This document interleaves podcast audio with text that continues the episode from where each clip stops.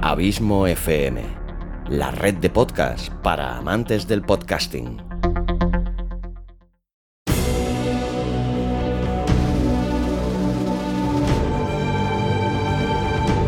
Una producción de Abismo FM, creada para todos aquellos que quieren disfrutar de su tiempo libre escuchando grandes historias.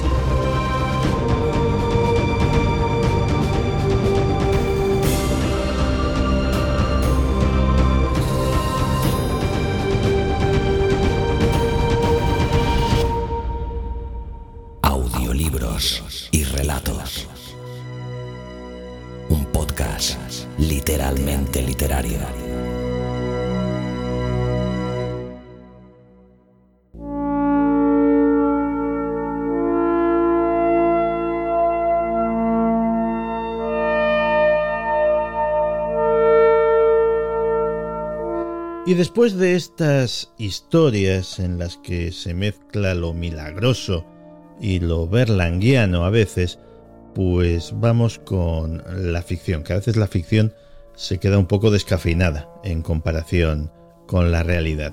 No es así, nunca es así, en el caso de los cuentos fantásticos que nos trae Xavi Villanueva. Xavi, bienvenido de nuevo a Días Extraños. Bien hallado y encantado como siempre de estar aquí contigo y con toda la familia extraña. Oye, magnífica repercusión de, tu relato, del último relato que hiciste. Ha gustado muchísimo, he recibido un montón de, buenos comentarios. Yo algunos de ellos también me han llegado a mí y bueno, simplemente agradeceros a, todos, pues la verdad que lo que habéis dejado traslucir que os ha producido el relato y yo, ¿qué más puedo decir? Que daros las gracias y que, bueno, que encantado y que con el tiempo pues ya veremos si encontramos algún otro o no, pero que la verdad que sí, que me he encantado de la repercusión que ha tenido el relato. Aparte de, lo que hemos comentado antes fuera de micro del error con el Tesla, todo lo demás han sido palabras maravillosas, la verdad. Bueno, eso es pecata minuta, hombre. Hasta el mejor maestro echa un borrón. Y sobre todo, bueno, más que nada que parece ser que, al menos una de las premisas que tenía yo a la hora de escribir ese relato, que era pues hacer reflexionar un poquito a la gente, pues es, es lo que se consiguió. Eso es lo realmente importante. Y hoy no nos traes un relato, no. Nos traes cuatro, así como en una especie de popurrí, una cosa que no habíamos hecho hasta ahora ¿Por qué? qué? es esto? ¿De qué va? Pues es que el, autor que vamos a tener hoy, que ahora luego un poquito más tarde lo presento, pues en vez de enviarme un solo relato, pues como muchos de los autores, me envió varios. Y bueno, yo simplemente me leí unos cuantos, los más cortitos, porque también me envió algunos relatos que se pasaban de palabras como para entrar dentro de la duración que hacemos aproximada aquí, que intentamos que no dure más de media hora, pues eh, habían dos o tres relatos que se me pasaban y me leí los cuatro cortos que me envió y es que la verdad es que si hacía solo uno se me quedaba muy corto y los cuatro reunían la suficiente calidad como para estar en el programa y fue la decisión que acabé tomando. Pues una decisión creo que acertada, un tema muy original y creo que a la gente le va a gustar. ¿De quién estamos hablando? ¿Quién es el autor? Pues el autor de hoy se llama Enric Martínez y es un valenciano de 36 años que estudió para ser productor audiovisual, pero lances del destino y un espíritu aventurero le llevaron a Leipzig, Alemania, que es donde vive actualmente, trabajando en la restauración de libros y documentos antiguos, lo cual la verdad que me parece un trabajo muy bonito y de aquellos que no se deben de perder jamás. Y me contaba en, un mail que aunque de pequeño le gustaba leer, cuando verdaderamente empezó con la escritura fue en la universidad y gracias a un profesor que también era escritor y que le adoctrinó, entre comillas, a desarrollar esa faceta en asignaturas de literatura y creación de personajes. Y le dijo algo que considero que es muy interesante para cualquier escritor, ¿no? Que, que es que aquello que está tan mal visto de copiar a tus autores favoritos no está mal, al menos en un principio, para tú mismo irte creando luego a posteriori tu propio estilo, ¿no? Y entonces Enric tomó como patrón pues a gente casi desconocida como Asimov, Bradbury, Matheson, Verne y otros maestros de la ciencia ficción, o a Gaiman, Pratchett, Stephen King, Lovecraft y Poe, entre otros en el mundo de la fantasía, hasta que acabó desarrollando su estilo propio, que es el que estáis a punto de conocer y que te puedo adelantar que a mí me ha gustado mucho, como ya te he comentado antes. El estilo favorito de Enric también me comentó que es el relato en primera persona y la verdad que es algo que hace habitualmente, la mayoría de sus relatos están escritos así, porque según él así hace comprender al, lector eh, la mente que rodea a sus personajes y mostrándole los propios miedos para engancharlos a sus relatos. No sé si lo conseguirá o no, conmigo sí que lo hizo. Y por dejarte cuatro apuntes más, pues como curiosidad, Enrique también además de escribir es músico desde hace más de 20 años, toca la guitarra y el ukelele, o sea que tenemos también de nuestro, de nuestro ámbito, además de cantante. Y me ha llamado también bastante la atención que como hobby diseña y crea juegos de mesa que en algún momento está pendiente también de a ver si le publican alguno de ellos. Vaya, pues indudablemente un hombre renacentista, polifacético. Pues estos no los vamos a llamar microrelatos, porque este género, pues eh, los relatos son mucho más cortos. Los llamaremos mini relatos. Estos mini relatos, ¿cómo se titulan? Vamos a desvelar sus títulos. Pues mira, sí, los cuatro relatos que vamos a tener hoy se llaman La rebeldía del general Scraffy, el segundo se llama Oxus, el tercero La última luz del mundo y el cuarto y último Mi eh, noveno cumpleaños. En los relatos yo he notado al menos bastante las influencias que, como él mismo me dijo en su mail, que él tenía, y yo he notado varias de muy claras. En los tres primeros relatos los dos primeros me recuerdan mucho a Richard Matheson y en otro Alviro claramente trazas de Ray Bradbury, no te digo más. Y en el último, el de mi noveno cumpleaños, que a mí particularmente me ha gustado mucho y yo creo que es un relato que va a gustar, no sé, tengo esa sensación. Ya no solo hay influencias, sino que también hay un claro homenaje tanto a Lovecraft como a su obra.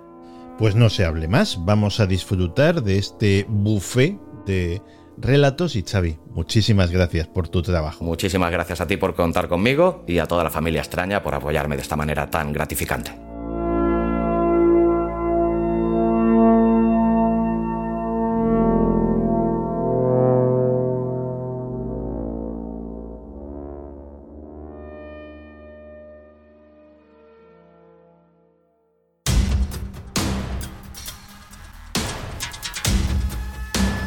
Cuentos fantásticos.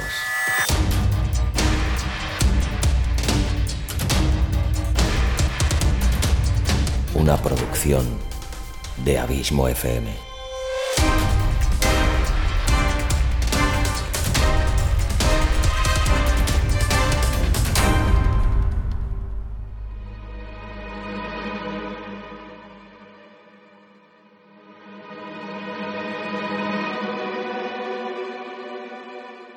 Relatos de Enrique Martínez.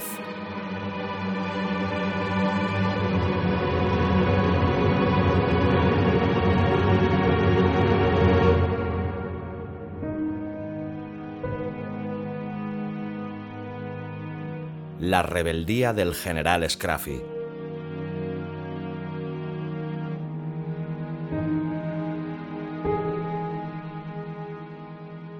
Nadie podía haber imaginado que aquel adorable conejito se convertiría en el exterminador de la raza humana. Mucho menos cuando resultaba ser de ese tipo de conejo blanco con ojitos rosados, de pelo liso y abundante, y que además era ciego de nacimiento. El general Scraffy, que así se llamaba porque tenía unas manchas de pelo más oscuro encima de una pata que recordaban a galones militares, Vivía tranquilo y sin preocupaciones en su jaula de laboratorio cuando el profesor Hobbs lo sacó aquella mañana para hacerle unas pruebas, consistentes en inyectarle un nuevo virus sintético y pararse a mirar cómo moría. Pero, en un acto de rebeldía, el general Scraffy no murió. En lugar de eso, siguió royendo su zanahoria matutina.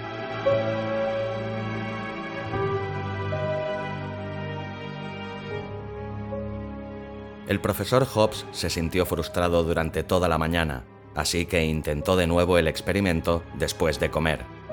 Fue entonces cuando despertó al general Scraffy de su siesta para inyectarle el virus de nuevo. Scraffy siempre había sido un buen conejo, pero tenía muy mal despertar.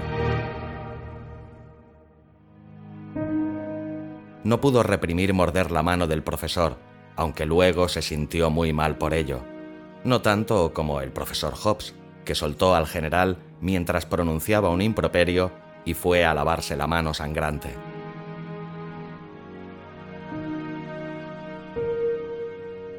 Lo que no sabía era que el virus había entrado en su cuerpo debido al mordisco, y aquella misma noche, mientras hacía el amor con su mujer, le mordió la nariz con demasiado entusiasmo.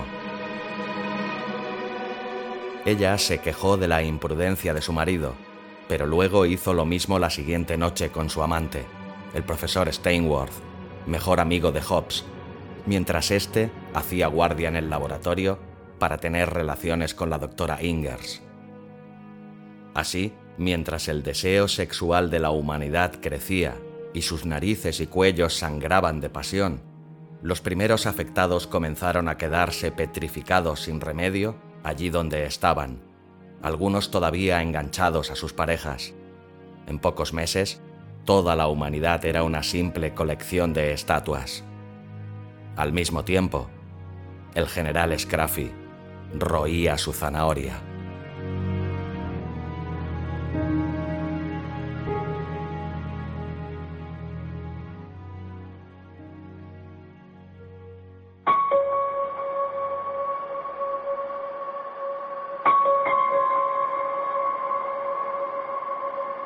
Oxus.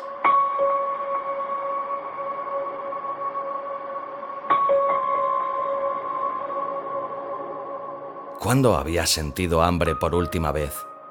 No podía saberlo. Su cuerpo ya no funcionaba. Sus huesos estaban debilitados.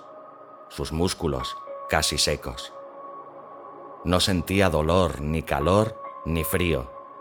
Su pulso era menor a 20 pulsaciones por minuto. Solo seguía con vida, gracias a su traje Oxus. ¿Cuándo había sido su último momento de terror? No podía acordarse.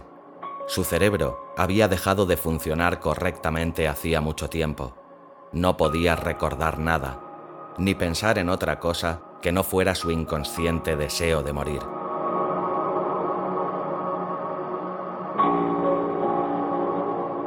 En el momento en que su nave explotó en la órbita lunar, el traje de supervivencia espacial Oxus fue lo que le salvó la vida, ya que su función de reciclaje corporal y soporte vital le mantendría vivo hasta que alguna nave fuera a rescatarle. Solo que eso nunca sucedió. La explosión envió su cuerpo hacia el espacio exterior.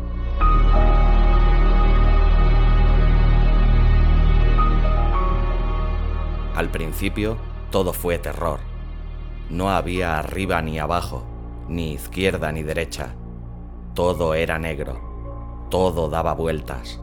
No sabía hacia dónde miraba ni a dónde se dirigía. Solo podía ver la luna alejándose y al fondo la tierra. Pero el terror se convirtió poco a poco en esperanza. El traje Oxus le permitiría sobrevivir en el espacio mientras sus compañeros iban a rescatarle.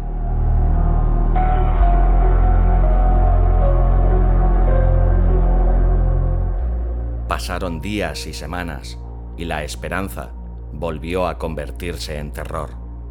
Terror por no poder hablar con nadie. Terror por pasar los días pensando sin pensar. Terror a la vida eterna que predecía su viaje inexorable. Pronto el terror se convirtió en locura.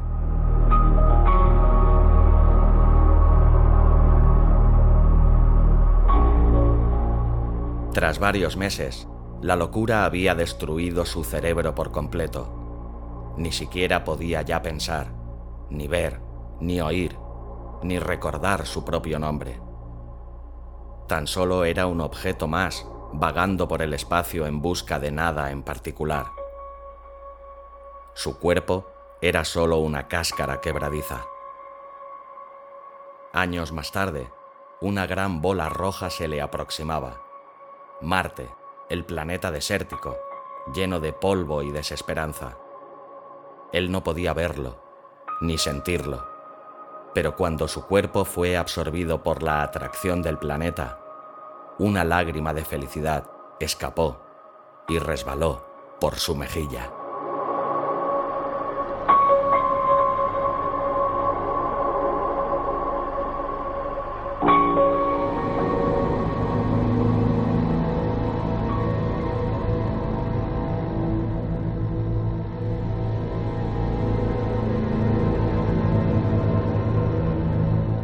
La última luz del mundo.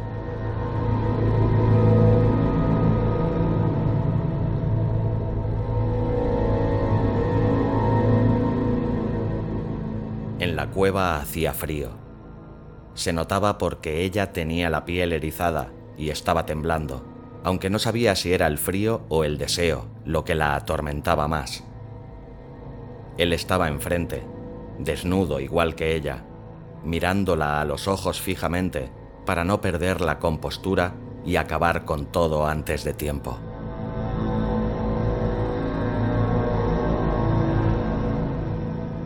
La única luz que les permitía verse era una simple vela a medio consumir. Habían prometido que, cuando la vela se acabara, harían el amor.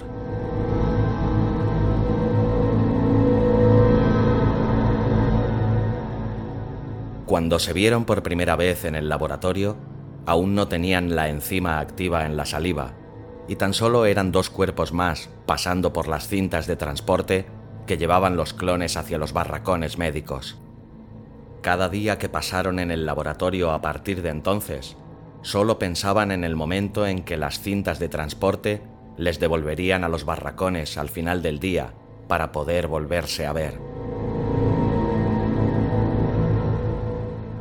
Sus reducidas capacidades de habla solo les permitían usar frases sencillas para contestar y obedecer las órdenes de los humanos. También su nombre. RNST 780, decía él. MNUL 294. Contestaba ella cada noche en las cintas que llevaban a los hombres a un lugar y las mujeres a otro, mientras ellos se amaban con los ojos.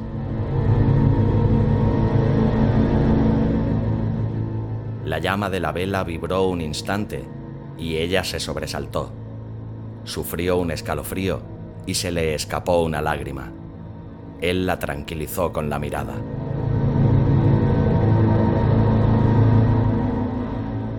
Tras meses de experimentos, descubrieron que los humanos habían implantado elementos reactivos en los cuerpos de los clones para probar su poder.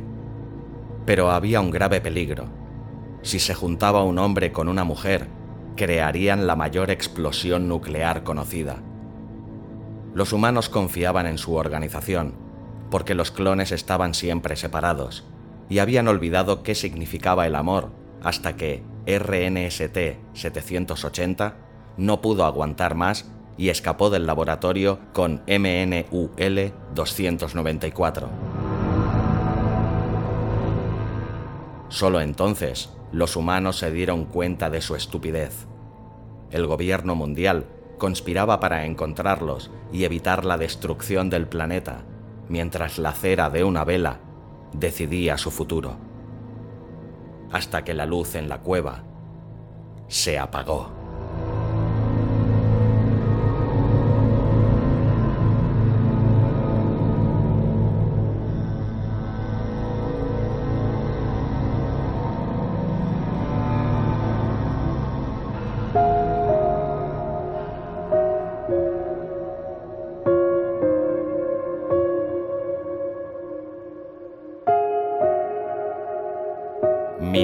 Cumpleaños.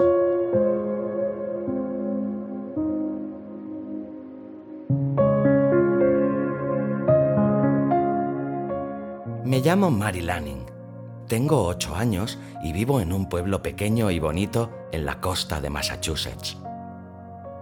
No creo que lo conozcáis porque no suele venir mucha gente de fuera por aquí. Se llama Innsmouth.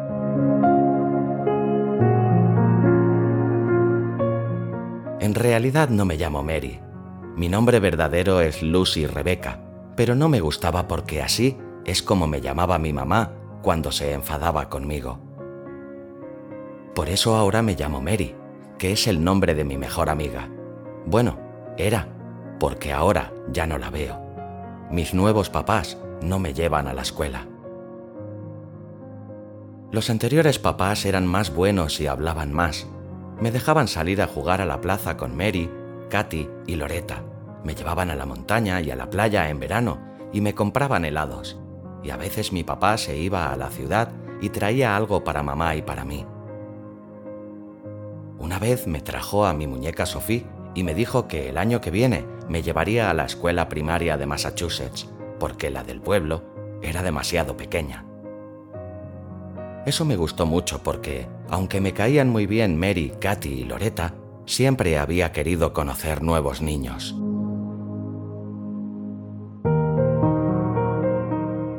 Bueno, no me gusta decir mentiras. Katy no me caía tan bien, porque era rubia y guapa y siempre quería mandar en los juegos, y si no ganaba se iba a su casa a jugar sola. Ahora no sé dónde está, pero me alegro de no tener que verla todos los días.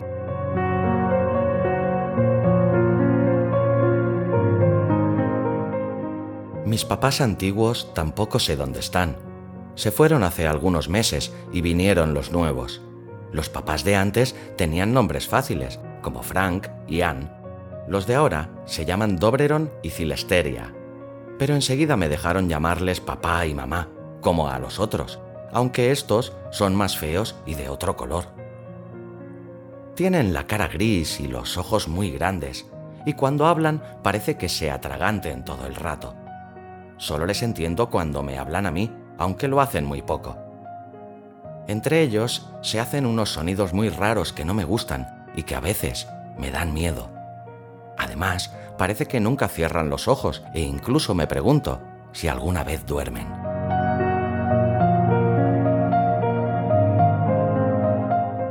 Pero, aunque mis papás antiguos fueran más buenos y guapos, los nuevos no es que sean malos. Son un poco más raros pero me quieren un montón.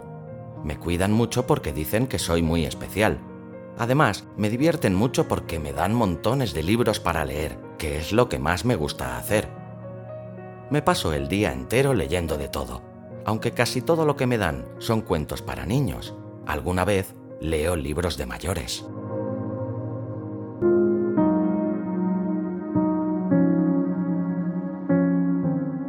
Hace tiempo encontré un libro que se llamaba La isla del tesoro, que me gustó un montón. No era un libro para chicas, pero me dio igual. Me encantaron las aventuras que vivían los piratas del libro.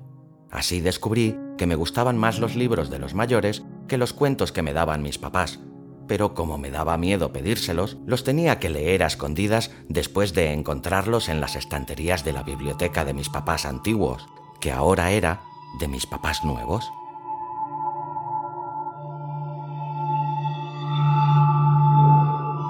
Una noche escuché a mis papás nuevos hablando en el despacho.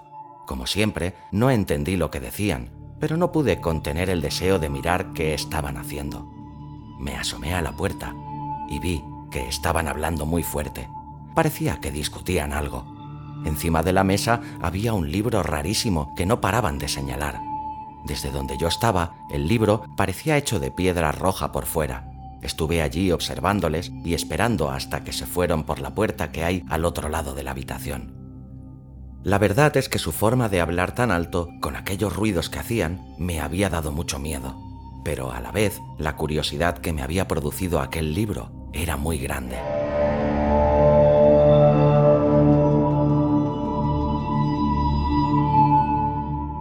Cuando se apagaron las luces, encendí una vela para poder ver dentro del despacho sin llamar la atención de mis papás. Con la luz de la vela, hasta los libros en las estanterías asustaban. Me acerqué lentamente a la mesa mirando al libro rojo fijamente, como si tuviera la sensación de que algo malo podía ocurrir. Al llegar a la mesa, tuve que buscar una caja para ponerla cerca y poder subirme a ella para ver mejor cuando estuve arriba de la caja, dejé la vela sobre la mesa y toqué el libro. Al principio aparté las manos enseguida y casi grité. Luego lo volví a tocar y me di cuenta de que no era de piedra. Parecía como la piel de un animal, pero reseca como un saco de patatas. Como la piel de vaca que tenían mis abuelos como alfombra enfrente de la chimenea. Delante del libro ponía Orden Esotérica de Dagon o algo así. No sabía lo que significaba, pero lo abrí de todos modos para ver qué ponía dentro. No sé por qué, al abrirlo sentí frío. Dentro había cosas escritas en algún idioma que no entendía, quizá ese que hablaban mis papás entre ellos. También había dibujos, dibujos de cosas muy feas y extrañas. Algunos dibujos eran como mis papás, pero sin ropas, y llevaban unos palos en las manos muy largos que acababan en puntas afiladas. En otros dibujos salían mis papás con otras gentes mucho más feas, que parecían peces con pies y manos. Justo cuando giré una página y vi el dibujo de una serpiente muy, muy grande, más grande que una casa, que le caían barcos en la boca, justo entonces, escuché unos silbidos en el oído. El viento abrió la ventana y la vela se apagó.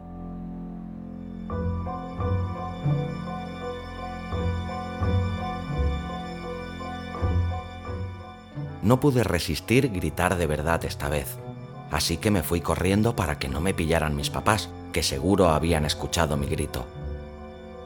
Me di cuenta de que me había dejado el libro abierto y la vela en la mesa. Sabrían que yo había estado allí, pero el miedo no me dejó volver. Me metí enseguida en la cama y me hice la dormida. Escuché como mi papá entraba al despacho y luego venía a mi habitación. Dijo mi nombre, pero no me moví ni le contesté. Cuando se fue, me puse a llorar en silencio.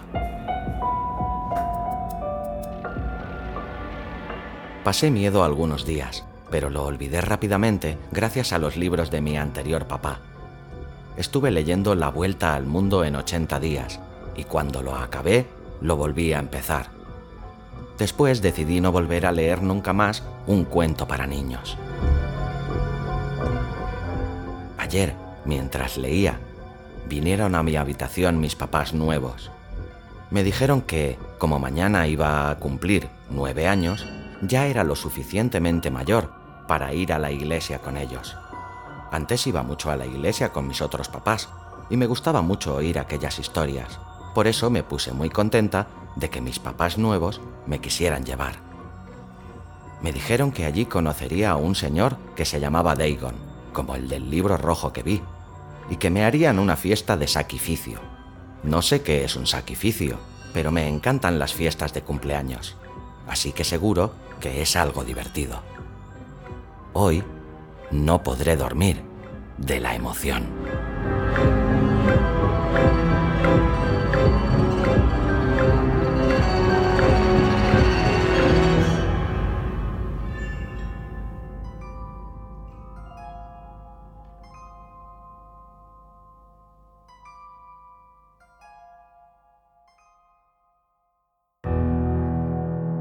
Si te ha gustado el relato, Ayúdame compartiéndolo y comentándolo en tus redes sociales. Me encontrarás tanto en Facebook como en Twitter como Abismo FM. Para comentarios y sugerencias también puedes escribirme en la página de contacto de la web abismofm.com. Y si realmente te gusta este podcast, no dudes en suscribirte a él sea cual sea la plataforma desde la que lo escuchas. Es totalmente gratuito. Puedes escucharlo también desde Spotify. Hasta el próximo capítulo.